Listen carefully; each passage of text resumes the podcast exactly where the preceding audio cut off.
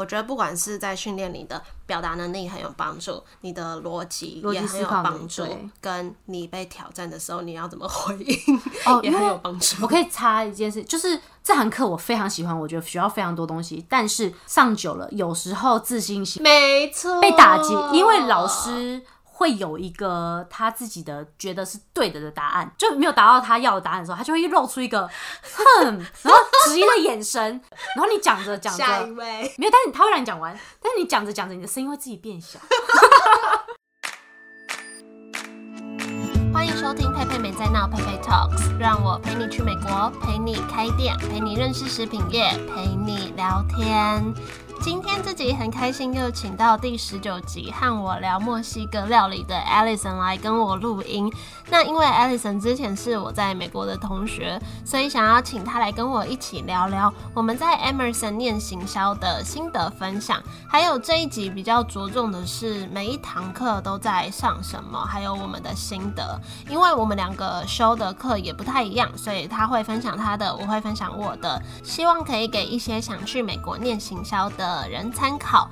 因为我那个时候在选学校的时候，我真的头很痛，爬很多文，也问了几个那个时候在美国的人。先非常谢谢当初让我问问题的人，虽然这些人可能不会听到我的 podcast，但是对于一开始什么都不知道，有人可以耐心的让我请教，真的对我来说都是天使。那一直到最后录取了几家，我也还是很犹豫，到底要去哪里。那很多人都说，你可以看课程跟课纲是不是你想上的，所以才会想做今天这集的分享。但是我想要先表态，我对于 Emerson 的态度是采中立，没有推荐，也没有不推荐。所以今天就是聊这些课程，我们的心得给想知道的人参考。那我们就开始吧。今天这一集呢，又很开心，请到之前的 Bloco Ellison 来，Ellison 变 Bloco Ellison。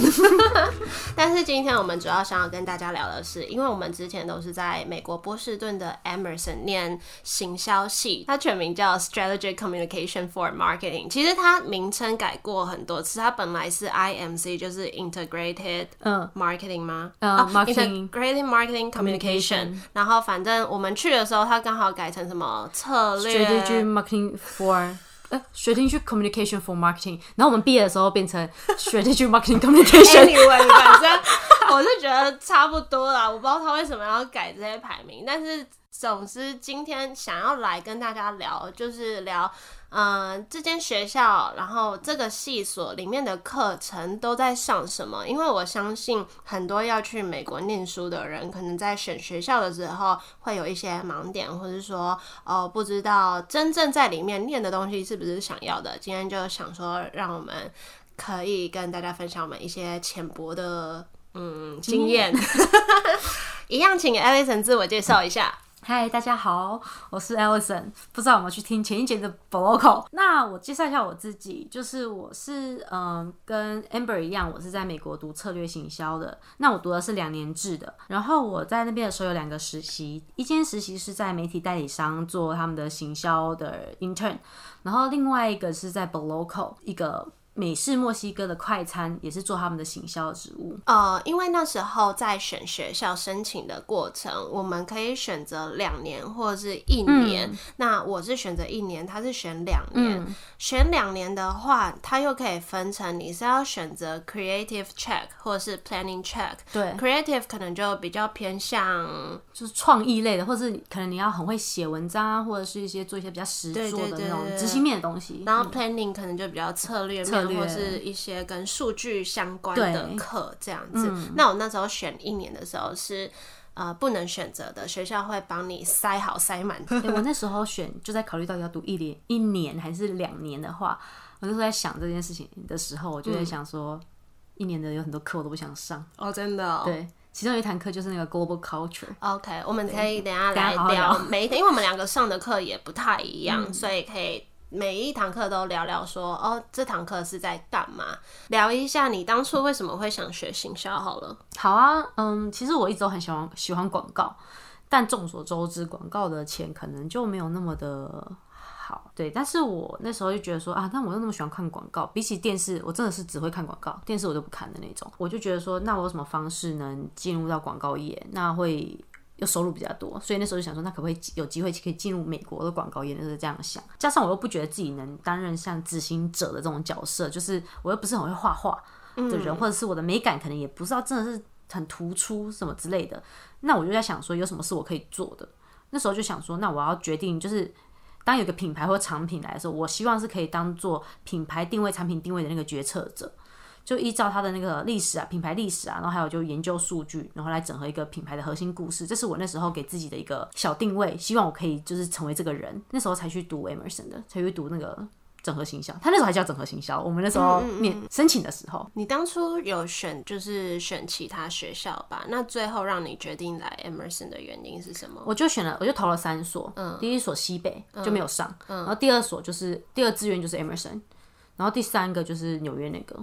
NYU 对，那你觉得行销系到底在学什么？包装、贩售、收入，就是卖东西，卖东西，其实就是卖东西，卖东西。但是它其实是一个很广。一条龙的概念，就是从你一开始要市场调查，呃，市场调查完，然后找到你的，反正就分析数据，中间再来是找到你的品牌。呃，目标顾客、品品牌定位，对，然后再去发想出你的 big idea 是什么，然后再去发想出你每个创意的执行面，然后就是从前端到后端到消费者这样一条龙的东西，然后再去说哦，你是想要做行销的那部分？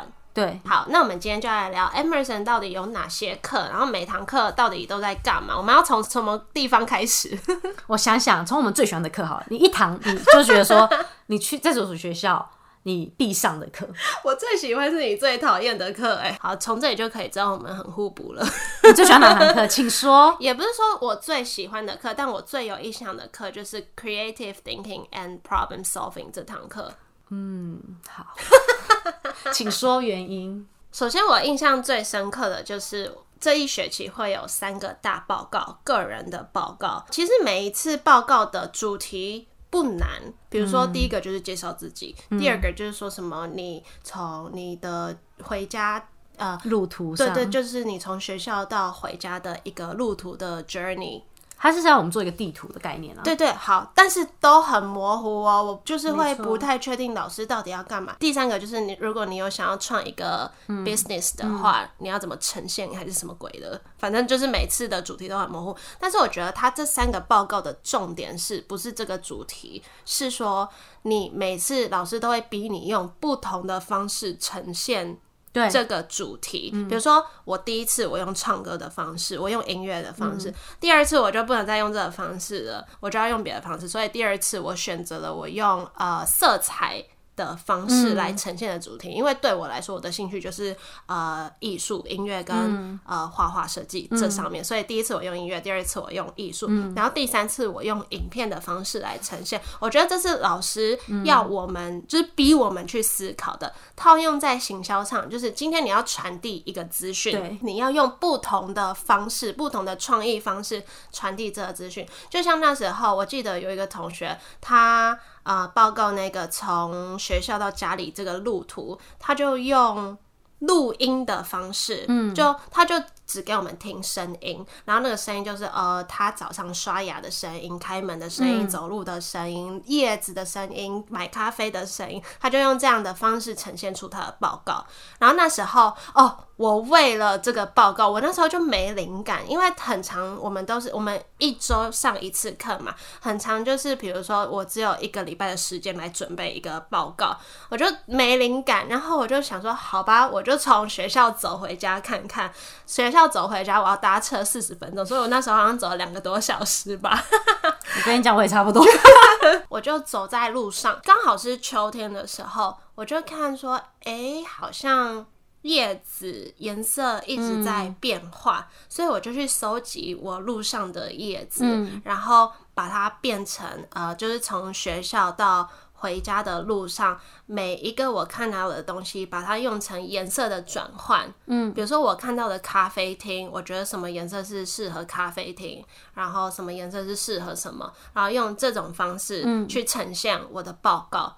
就是我觉得它是要训练我们以后不管是做广告或者是做什么 creative 的 delivery 来用这种方式。就用不同的传递的手段。我同意这个部分，像是你刚刚说那个报告，我那时候刚去美国的时候，有一阵子的甜甜圈热，多吗？对，Alison 非常喜欢甜甜圈，他可以一次吃三个甜甜圈，而且我还可以为了甜甜圈，在上课之前走大概二十几分钟的路途过桥 去买甜甜圈，然后推给同学吃。什么时候还帮你买一件吗？就是我就可以，但是其实你要说我很爱吃甜的吗？其实我真的不是蚂蚁人。然后每次吃完都会很恶心，我怀疑，真的真的，我是就是我很爱吃甜点，但是我没办法吃太甜的东西，所以我都一定会配很苦的咖啡喝。好，这题外话，但是那时候我就在想说，我想要表达我的个性，我也想走回家，然后我还正着走，倒着走，然后就是到处去看，说有什么东西是跟我有关，然后我在这条路上会看到的，还一直迷路，因为我也是路痴，然后我就看到说，哎，其实这条街上很多东娜店，嗯，我就去看一堆东娜，然后研究就。去找他们的品牌是什么，然后进去看一看，然后吃个东拿，坐在那边看一看。我后来就收集了一堆我觉得还不错的东拿的资讯，然后连接成一条我回家的路线。然后在班上的时候就讲说，做一个东拿的地图，做一个甜甜圈圈地图，然后还蛮好玩的。的确是，尤其是有些。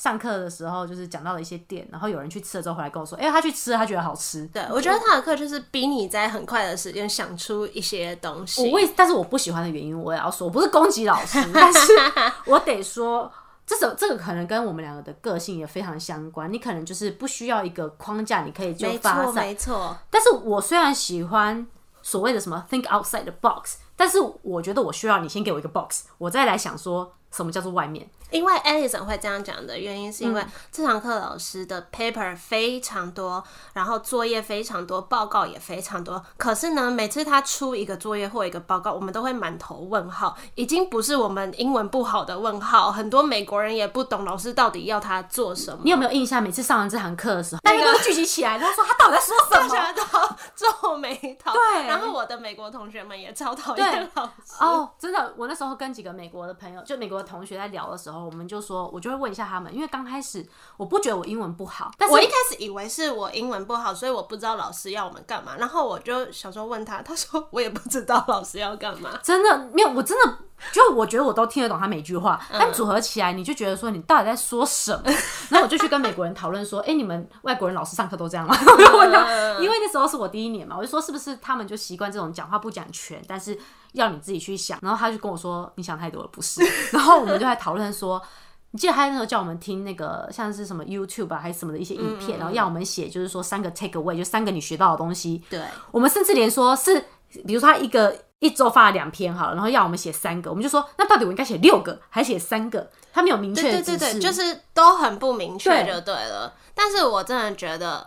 应该说，就像你说的，我的个性就是不喜欢被框住的感觉，所以我就觉得，哦，你点我一下，我就想我想要做什么就我的事情，对，因为你自己也讲不清楚，那我就用我的方式做我想做的事情。这方面对我来讲比较头痛，因为你如果没有跟我说，就是比如说你大概是想要一个框架是什么的话，我要怎么去 think outside the box？就是我是喜欢找出说，哎，我要跳出这个盒子，然后去想一些。新的东西的过程，但是你连盒子都不给我的时候，我会很迷茫。但可能他某种程度的目的，也就是因为，因为老师自己也是有出一本书，叫做什么我也忘记了，什么 breakthrough 什么鬼的，反正他就是一直在提倡你要你要想的，那你你你中文怎么翻？就是。超越那个河，就是跳出框架，跳出框架。我刚才也在想说要怎么讲，跳出框架。好，就是这堂课有利有弊。那我只能说，它适合的意思一些是一些，嗯，你只要一个小小的一个题目，或者一个甚至没有题目，你只要小小的一个触发点，你就可以非常发散思维去想一些宇宙海星空的那种东西的话，你适合去上这堂课。那可能真的就是要偏很创意的人可能会比较适合，因为它就会让你就是说。去发散思维。那还有一个我最喜欢这堂课的地方，我不喜欢这堂课啦，但是 要选一个点的话，就是他有叫我们做一个叫做 morning pages 的东西。正想讲，嗯哼，跟 artist day，你先讲 morning page。好，就是他 morning pages，就是说你早上起来第一件事情，你就拿一个本子写下你脑中所想的所有东西，不要回头看，写错也没关系，写完就翻页。那这个我刚开始听到就觉得哇，好神奇。那其实我一直以来有时候都有写日记的一个习惯，我就有好奇说，那这跟日记有什么不同？刚开始写写没有发现，后来发觉，诶，好像真有不同。醒来的时候，有时候会有一些潜意识很混乱的地方，你写下来之后回头再看，其实是还蛮好玩的。但是我觉得好像我自己，因为晚上有时候会写日记嘛，现在已经不是每天了，因为现在倒头就睡。但是有空我想写的时候，我觉得我的日记像是整合这一点天发生的事情跟一些反省。但我觉得他那个 morning page 是我的潜意识在帮我写，对对对对对对，嗯，所以我好像觉得不太一样。对，因为有时候比如说你做梦或者什么的东西，你没有马上记录下来，你就你就忘记记了所以大家想要练习创意的部分，也可以。做这个小练习，那另外一个是 artist day，他就说你每周都要有自己的一个 artist day，然后要自己一个人，你就花两个小时的时间去做。所谓我觉得在那边上课，我觉得所谓的 artist 或是 creative，也不是真的说你要变成艺术家还是什么，但是你就去尝试一些你平常不会走的路。就假设你每天捷运都搭绿线回家好了，那你今天可能用不同方式回家，就每周花两个小时的时间在做这些事。然后我记得有一次就刚去那里的时候，我对我本身就是路痴，对那里也很不熟，我就想说好，因为我都周五自己做这个小练习，我就把手机关机放包包，然后我就在路上走来走去，问路人说：“哎、那家叫什么？Blue Bottle 在哪里？” 反正我就为了找到一家咖啡厅，但是我没有 Google Map，我就因为其实超近的地理位置超近，但是我就绕了好多圈，然后找到那家咖啡厅之类的，就是有这种旅程。嗯我也记得有一次是。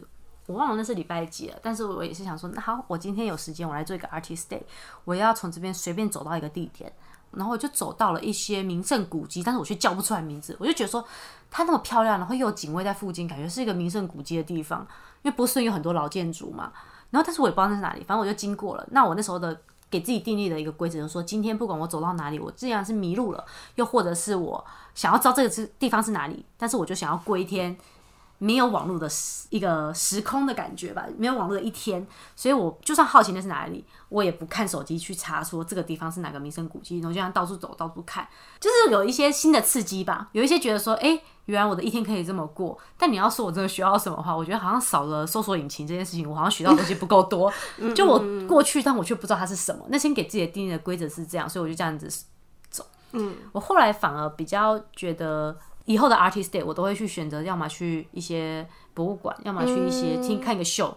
我觉得这样子给我的刺激感，好像还比起我自己定立的那个目标来的多。有啊，就是因为这个，虽然之后已经没有在上这堂课，但是我就一直还有在给自己定这种小规则。哦你要嗯每个礼拜给自己一个 artist day，不管是去做一些博物馆、美术馆啊，或是小活动。嗯，对。好，这堂课就讲到这里。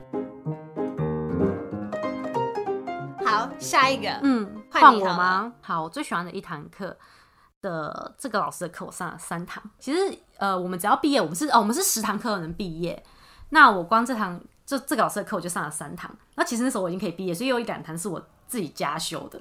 那我那时候最喜欢的一堂课叫做 Strategic Planning Marketing Communication 吧，它是简写，但是应该是 Marketing Communication。它其实就真的就是符合我对这堂课的期望，就是它从策略角度出发去定位一个品牌，然后再讲到说你要如何去依照这个品牌定位来形象你的产品，它整个就是都有包含到，然后实做的部分也是很够，它给的。逻辑也很明确，就是他有给你一张纸，他自己创造一张纸，然后就是上面有列一些很明确说，哎、你应该要先学这个，先思考这个，再到下一步要思考这个。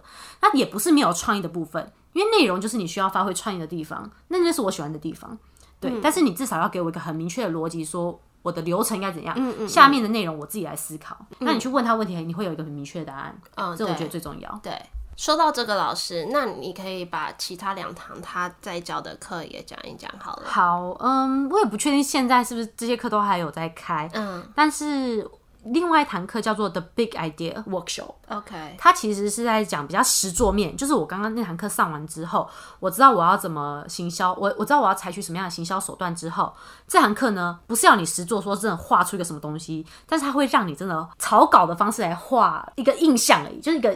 一个画面，但很简略的一个，你画火柴人都没有关系，就是把它你脑中的东西跟你纸上的东西画成一个非常简略的简图。那我觉得那非常有意思，只是很可惜的是，我先上这堂课才上刚刚那堂课，嗯，所以导致说我觉得我的有点顺序错误，应该要要反过来。嗯但是没有办法，因为刚好那时候暑假才上到了 The Big Workshop。对，那后来上了这个策略的课之后，我反而是有把刚刚那个 The Big Idea Workshop 整个串起来，嗯然后我就说啊，如果我当初先学了这堂课，我可能这堂课表现会更好。我补充一下，好，就是我我觉得这个老师也教我们一个一些我蛮实用的观念。以前我可能觉得只有设计师需要搞那些设计的东西，对，那我可能会一点点设计，但是我又不会嗯像设计师一样教出一个这么完整的东西。但是老师就是说，呃，你不用会设计没关系，但是我们这个角色就是要把我们脑中的想法。把它用刚刚 Alison 讲的草图画出来，比如说你什么东西要在什么位置，标题什么的应该要多大，然后注重什么什么东西，然后把这个东西拿去跟设计师沟通。这点是我觉得在我之后工作的部分用到蛮多的。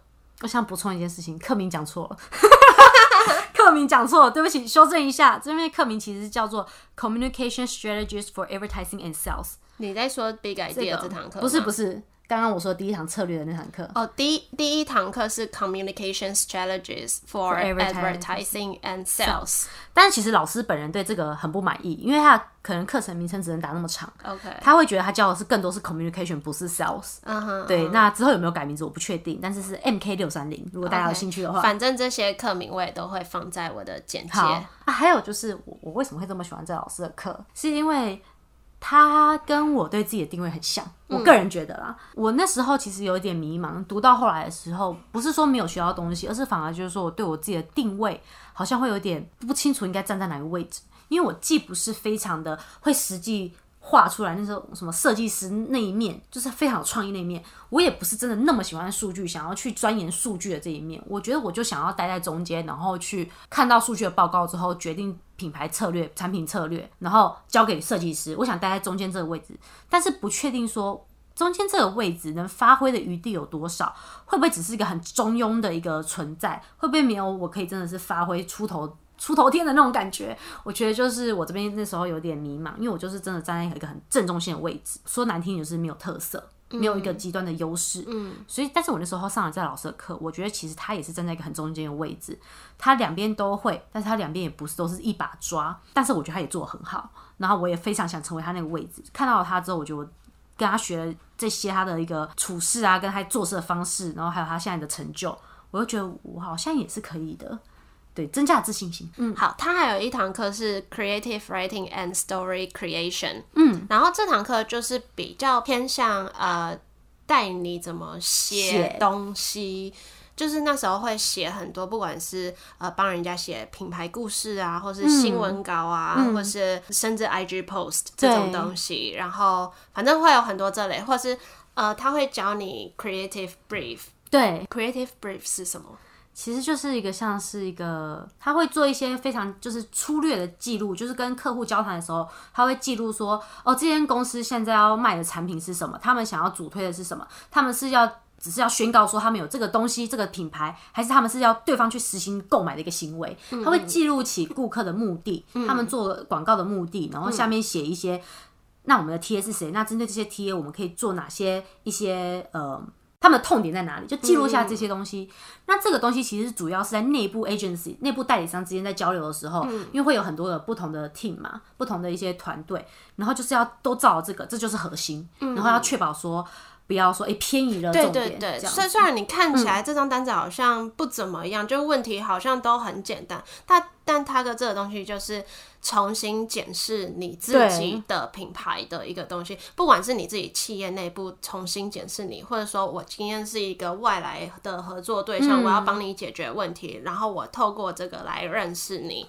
其实非常明确。因为有时候其实做着做着，有时候不管是创意团队还是什么团队，创意太发散的时候，有时候会突然觉得说，哎、我们这样真的是不是有解决到顾客痛点？这时候就可以回来检视这张单子。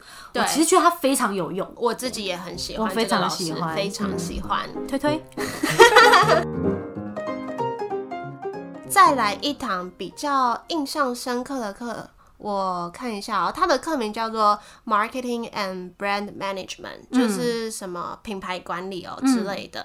那这堂课的老师非常特别，他是菲律宾人。对，那他特别的点在于这堂课你。要发言非常多，它其实就有点像是你在公司里面开会的感觉，。主管会议，对他每个礼拜就是给你一篇 case，嗯，那你就要回去读。那下礼拜我们就是整堂课都在讨论这个 case，对然后就每个人都要发言，就其实都是学生来讲话，然后老师领导你，你就像是在帮呃你 case 这家公司解决一个问题。我超喜欢这堂课。嗯，这堂课我觉得不管是在训练你的表达能力很有帮助，你的逻辑也很有帮助，跟你被挑战的时候你要怎么回应哦也很有帮助。我可以插一件事，就是这堂课我非常喜欢，我觉得学到非常多东西，但是上这堂课上久了，有时候自信心没错，被打击，因为老师会有一个他自己的觉得是对的的答案。嗯，那其实就是我们都知道说，其实没有所谓对的答案，但是老师他有一个很主观的答案。那你答到他，他就会对你露出微笑。然后如果你没有答到他，但是我也不觉得答案是错的，就没有达到他要的答案的时候，他就会露出一个哼，然后质疑的眼神，那个微表情就很明显，就说他觉得你已经讲的不是他要的东西了。然后你讲着讲着，下一位，没有，但是他会让你讲完，但是你讲着讲着，你的声音会自己变小，对不对？大家都是这样子，然后就是看着他露出一个迷茫，他就会看着你说：“你继续再说啊。”然后 好尴尬哦。就其实我那时候答了一个问题之后，他露出了一个很怪的表情，然后我就停下来，他说：“你继续再说啊。”我就想说是不是我讲错了，那我就看着他，那我就把我话讲完。他要说：“对，那这个东西叫做什么？”还要你讲出那个专有名词，但是我那时候已经被吓到了，我就看他，就沉默这样，就刚刚那样沉默。然后呢，我就看一下我右边的美国同学，然后我右边的美国同学呢就帮我回答这个问题。然后他老师就说：“哦，没错，就是这样子。”我说：“那我也没讲错，你为什么要这样对我？”但总而言之，还是学到非常多东西的。反正这堂课跟 creative 那堂课的差别就是，creative 你不管哦讲什么，对老师都会说是对的，因为他在第一堂课他就直接跟你说，这堂课是 no judgment，你讲什么都对，对你就讲吧。brand management 这堂课就好像比较有他制式的，他他有对的东西。但是就是在你训练你发表能力、你的勇敢程度，跟你看 case 分析的能力，这堂课是很有帮助，也是必上的课啊。其实后来我觉得这堂课这样子的老师其实是好的，嗯，因为你在公司的时候有上下对阶级问这就是公司的感觉。对，真的就是一个大老板不不相信你的专业能力的时候，你要如何去 说服他。对。然后其实我后来上了他的课，我就会有点生气，我不知道你又生气不是，我是对自己生气，就是觉得说你到底在怕什么？嗯如果讲错了，他又能拿你怎么样？后来就变得说，他只要这样看我，就要讲话更大声。然后反正就是每周的上课模式，对就是读 case 跟分析。哇，他的 case 真的都很多哎，其实嗯很多。哎真的是读的很累。我们那时候上下两堂课，一那是三个多小时，快四个嘛，然后就四个，我们每堂课都是四个小时，四个整哦、我我忘记了中间休息。哦，对，然后上面两个小时一个 case，下面两个小时一个 case，甚至有时候如果加 paper 的话，会有三个东西要讨论。嗯嗯嗯，那到时候就是后期就有点这样子。读到一个，这就是为什么我吃那么多 donut 的原因。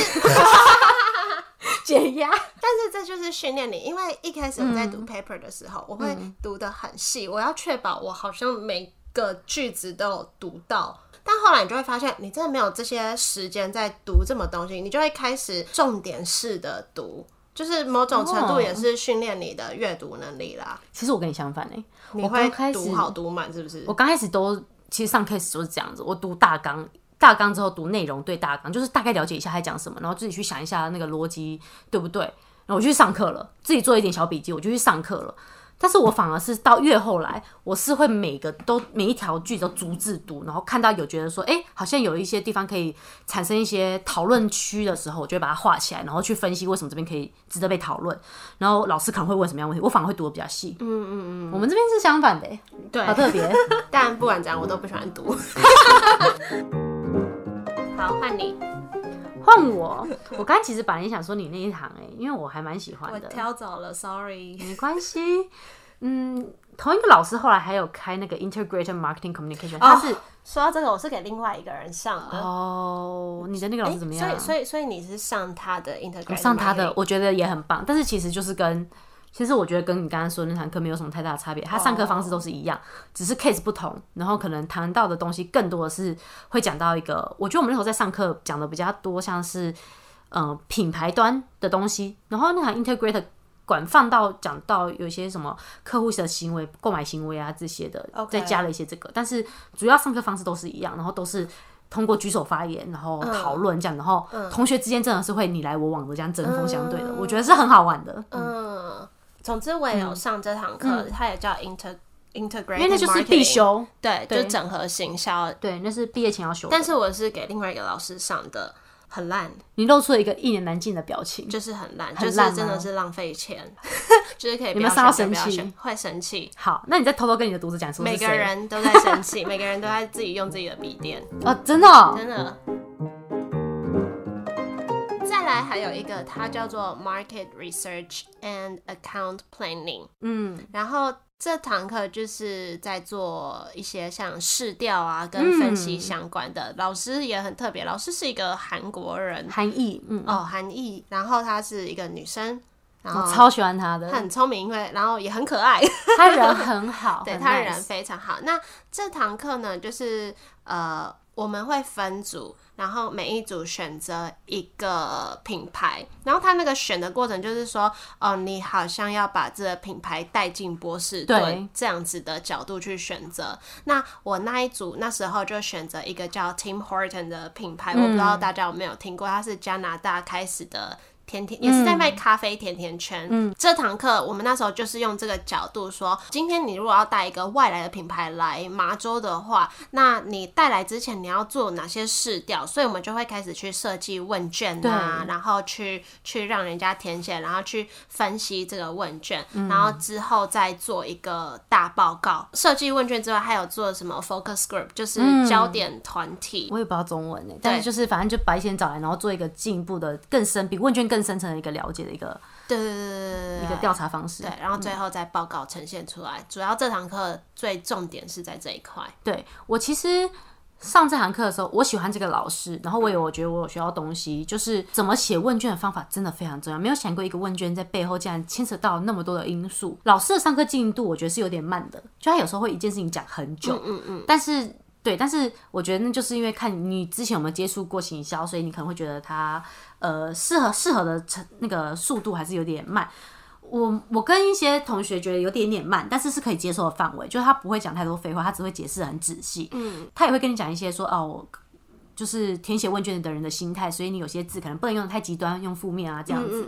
那我觉得那是非常有用的，到现在还是受益很多。其实我最喜欢的地方是那个你刚刚说 focus group 那边。嗯，一听到有就是要做 focus group 的时候，我就一直很想说，那我要想要去当反问的那个人。讲一下 focus group 是什么好了，反正他就是会把一些你要调查的人。不到十个人吧，然后集中在一个小房间里面，嗯，然后会有一个主持人来问这些人一些比较深入的问题。嗯，那他这个房间设计是说，他有另外一个房间会呃连接，就是在在对对在隔壁，所以 说另外一个房间也就是其他组员的人是可以看到里面的的来宾的，对，然后他们是看不到旁边的那个房间的，不让他们看到。后面的房间原因是因为让他们更能有自信的去发，就是去发散自己的思维，或者是讲一些自己的真实用户的体验之类的。我觉得这个很重要，因为我觉得这也是蛮多人在创立一个品牌。也许会忽略的点，有时候我们在想我们的产品要带给别人什么，那只是我们在想而已，不一定跟你真实使用产品的人的想法是一样的。那当然做这些前置作业的成本、时间、金钱成本会高，但是我其实觉得这是一个很必要的阶段，是很必要。因为我们我刚好跟你说，我跟几个朋友现在在偷喝奶茶被发现，对，因为我目前就是有跟几个。朋友在考虑要创业的事情，我们就在做这个前置的一个调查部分。然后我就一直想到我们那个老师，我就觉得说哦，还好那时候有认真的听这堂课。对，然后我觉得补充一个，我觉得这堂课蛮好，蛮好笑的地方是，因为那时候是我刚到美国上这堂课，所以我的可能一些跟语言有关的程度比较不好。然后因为这堂课毕竟是。会碰到一些类似数据相关的东西。美国人这一块非常，这他们对这块的理解力很不好，因为最后我们分析完，不是会老师带我们操作那些软体或者什么，然后把那个数据分析出去嘛。嗯，然后你就会发现，这就是你的优势所在。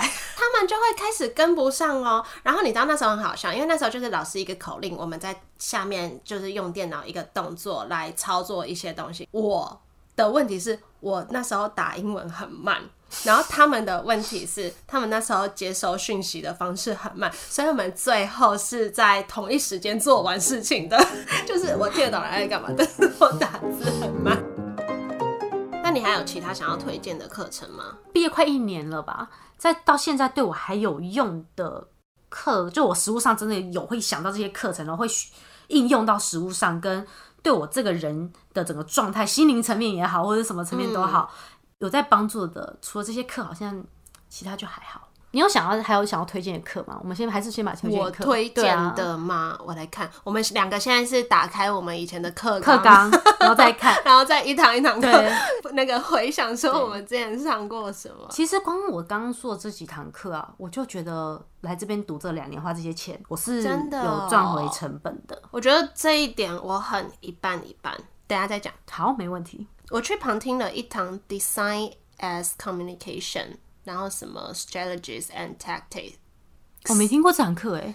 他是新的，他也是你不喜欢的那个老师的。反正去那边上课是这样，你九月开学到十二月是一个学期。哦，对，圣诞节之前啊，这样。对，然后一月到。很好像是四五月是一个学期，呃七八月有一个学期，然后中间好像有五六月这个时候是放假的时候，嗯，然后反正那时候呃五六月的时候，这个老师就开了一堂这个什么 Design as Communication 的课，它是一个非常的密集班，就两周一到五每天都要去上，我有点忘记一次上多久了，但是很长的时间，他就是在教你 Design Thinking 这一套。方式，总之就是，嗯，他要去找到一个你要解决的事情。然后你就这个组别里面一直去讨论讨论，那他讨论的方式不是只是这样面对面讨论，他是用便条纸的方式，然后贴满你教室的整个墙壁，然后去一步一步理清你的问题，然后你要怎么解决，到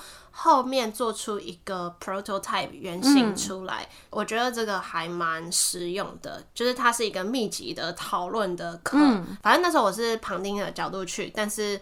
就是也是像正式学生一样，在跟他们一起讨论。因为这个套用在之后工作的话，就是你或是创业吧。就是如果你将要创一个业，然后你套用这这些步骤，又又尤其是你有一些合作对象要一起做一件事情的话，那你们这些脑力激荡出来的方式，它就是很快速、很快速的把你的 prototype 制造出来。明白，就是就五天吧，五天把你的 prototype 制造出来。然后这个老师他很鼓励我们做自己的部落格或是网站，我不知道为什么，但是每次只要有他的课，他就会叫我们生出一个部落格或网站出来。所以我在美国那段时间生出了好几次，因为好像上了三个有关他的课，就生出了三个网站还是什么的。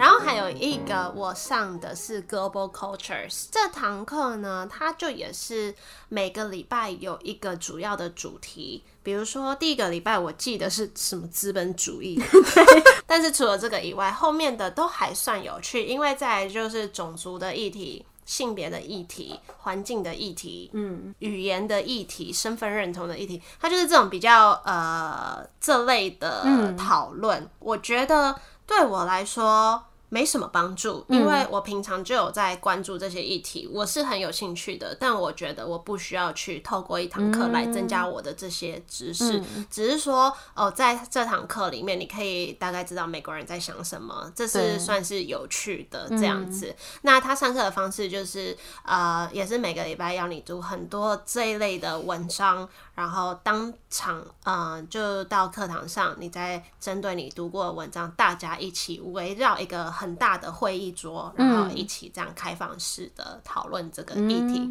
那我觉得在美国也许很需要上这种课，因为对于我们来说，我觉得台湾人的国际观还蛮好的。对，因为我们很常看外面人的，嗯，或者我们会想要出国啊什么什么的。但对美国人来说，很多人是没有出过美国的，或是他们不会去看其他国家的报道，因为对于他们来说，美国就是最大的。对，所以他们会比较少这些知识。对，所以我觉得这堂课对美国人很有用。那对我来说，就是哦，听他们的想法蛮有趣的。那最后呢，就是我们全部上完，会有一堂最后的课叫做 capstone。嗯，那它比较特别的是，呃，它就是第一堂课就会帮你分组。你说你的好了，因为我上课的方式跟正规来说比较不一样，比较不一样。嗯。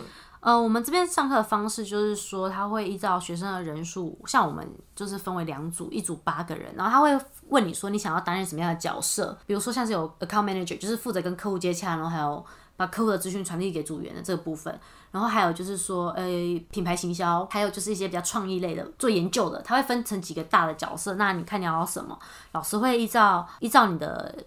愿望去帮你实现小愿望，这样子，那好像大家都有蛮做到自己想要做的事情。嗯嗯，那会分派给你一间公司，实际的公司，嗯，或是一个呃财团法人，然后来让你去跟他们就是进行沟通。那你老师就不会出面，都是你在跟他们沟通这样子，然后去跟客户询问啊，然后把资料带回组员啊，这样子。对，嗯，我觉得那堂课只是增加了作品集，嗯，那有没有真的学到什么东西？我觉得没有。Edison 的算是比较正规这堂课的上课方式。那我那时候上这堂课比较特别，是因为我赶在暑假修完这堂课。嗯，然后暑假那个时候就只有我跟另外一个学生 上这堂课，就两个人也没办法变成一组，所以那时候老师就给我们的方式是，你就自己一个人做一个 project，然后你自己选你喜欢的品牌来帮他设计整套的作品集。所以，因为我一直对食品业有兴趣，那 Dunkin' Donut 又是麻州最大的食品连锁店，所以我就选了它。但是，呃，可能差别就是差在我没有真的去跟对方有接触，嗯，然后 Edison 他们是有真的跟对方有接触的。那我就是自己拿他的问题啊，什么什么的，然后自己来从头，就是也是从 market research 开始，到中间帮他们品牌定位，然后到。最后，然后我那时候自己自己假设的帮他们解决的问题是，如果今天 Dunkin' Donut 要再一次引进亚洲市场，它该怎么引进？嗯，大概是用这个出发点去做这整个 project。那我觉得这个对我来说就是一个整合自己这一年所学的东西，然后跟我觉得这就是很我做出来的东西，我不用跟人家配合，然后。做我自己有兴趣的东西，但是很累，因为全部的东西都要自己写。因为最后呈现的方式就是有一本很厚很厚的书。其实我那时候，然后影印很贵。啊，对，影印。哎，但是我觉得，因为你们可以八个人 share，我是一个人是一个人。哇！但是我也很希望能有一堂课是我可以像你那种，不一定要是 capstone，但我很希望学校可以出一堂课，然后真的就是一个人做一个 project，从头做到尾那种。一整学期就做这件事情，我其实很喜欢。适合那时候跟我一起暑假上课。但是我也想要上主任，就我两个都想上。我想要一个人，但是一个人那个其实你也可以自己私底下做。可以哦，对，私底下。只是说没有人盯你进度，因为我那时候真的每个礼拜被盯进度盯的压力很大，真的压力。因为哦天哪，我那时候真的是因为我是一个不会为了功课熬夜的人，不会为了读书考试熬夜的，我该睡觉我就要去睡觉。那时候我竟然写到半夜四点那种，然后尤其是最后在赶出那个那一本书之后，那那一个礼拜，我真的是每天都四点还睡觉哎！你那时候有跟我说你快崩溃了，就是很累很累哦。对，但是还蛮有成就感的啦，这样。那最后你觉得 Emerson 是一个怎样的学校啊？你会推荐大家去这间学校吗？我会，我觉得对我来说这两年很值得，然后也是我人生中非常。重要的一个转折，从我对于自己的定位跟我的自信心的建立，我觉得都有一个非常显著的提升。我自己的态度是一半一半，嗯，有值得的地方，也有我觉得还好的地方。那我觉得好的地方是，它都是小班制，嗯，一堂课可能十几个人。或是有些时候甚至就像我刚刚两个人而已。那我觉得小班制你可以跟老师很多互动，然后对对，我觉得我觉得这是在你培养一些交流啊，或是什么的。因为如果今天是大班制，你不会去敢问老师问题。那还好的地方，我是觉得这个学校毕竟蛮小的，就是没有所谓的校园。那一些活动啊、人脉的培养，或者是跟职业相关的发展，其实呃，我自己觉得也算是蛮有限的。就变成说，你要自己很积极的去对外开发这样子。好，那今天分享就到这里，谢谢 Alison，拜拜，拜拜。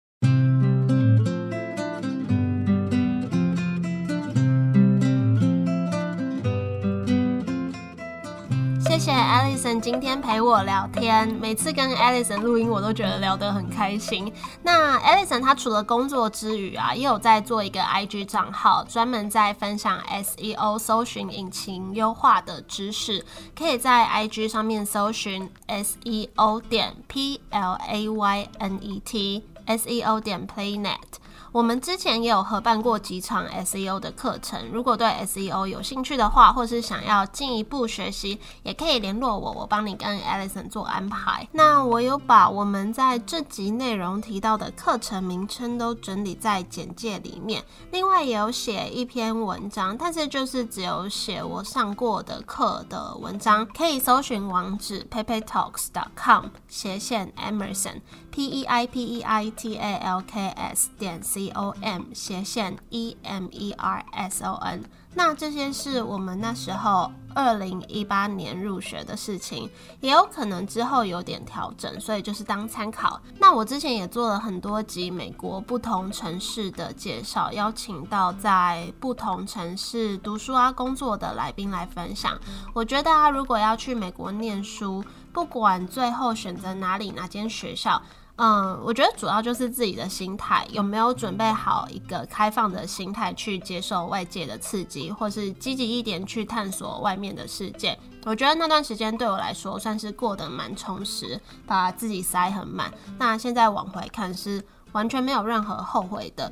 那很多出国念书、找工作等等的心态分享啊，我在很一开始的第一集和第四集也有提到，有兴趣的话可以回去听。那今天就到这里，喜欢这集的话可以分享给你觉得也会喜欢这集的朋友，也可以到 Apple Podcast 留言告诉我你的想法，或是到我的 IG PayPay Talks 找我聊天。我们就一样，下周一见喽，拜拜。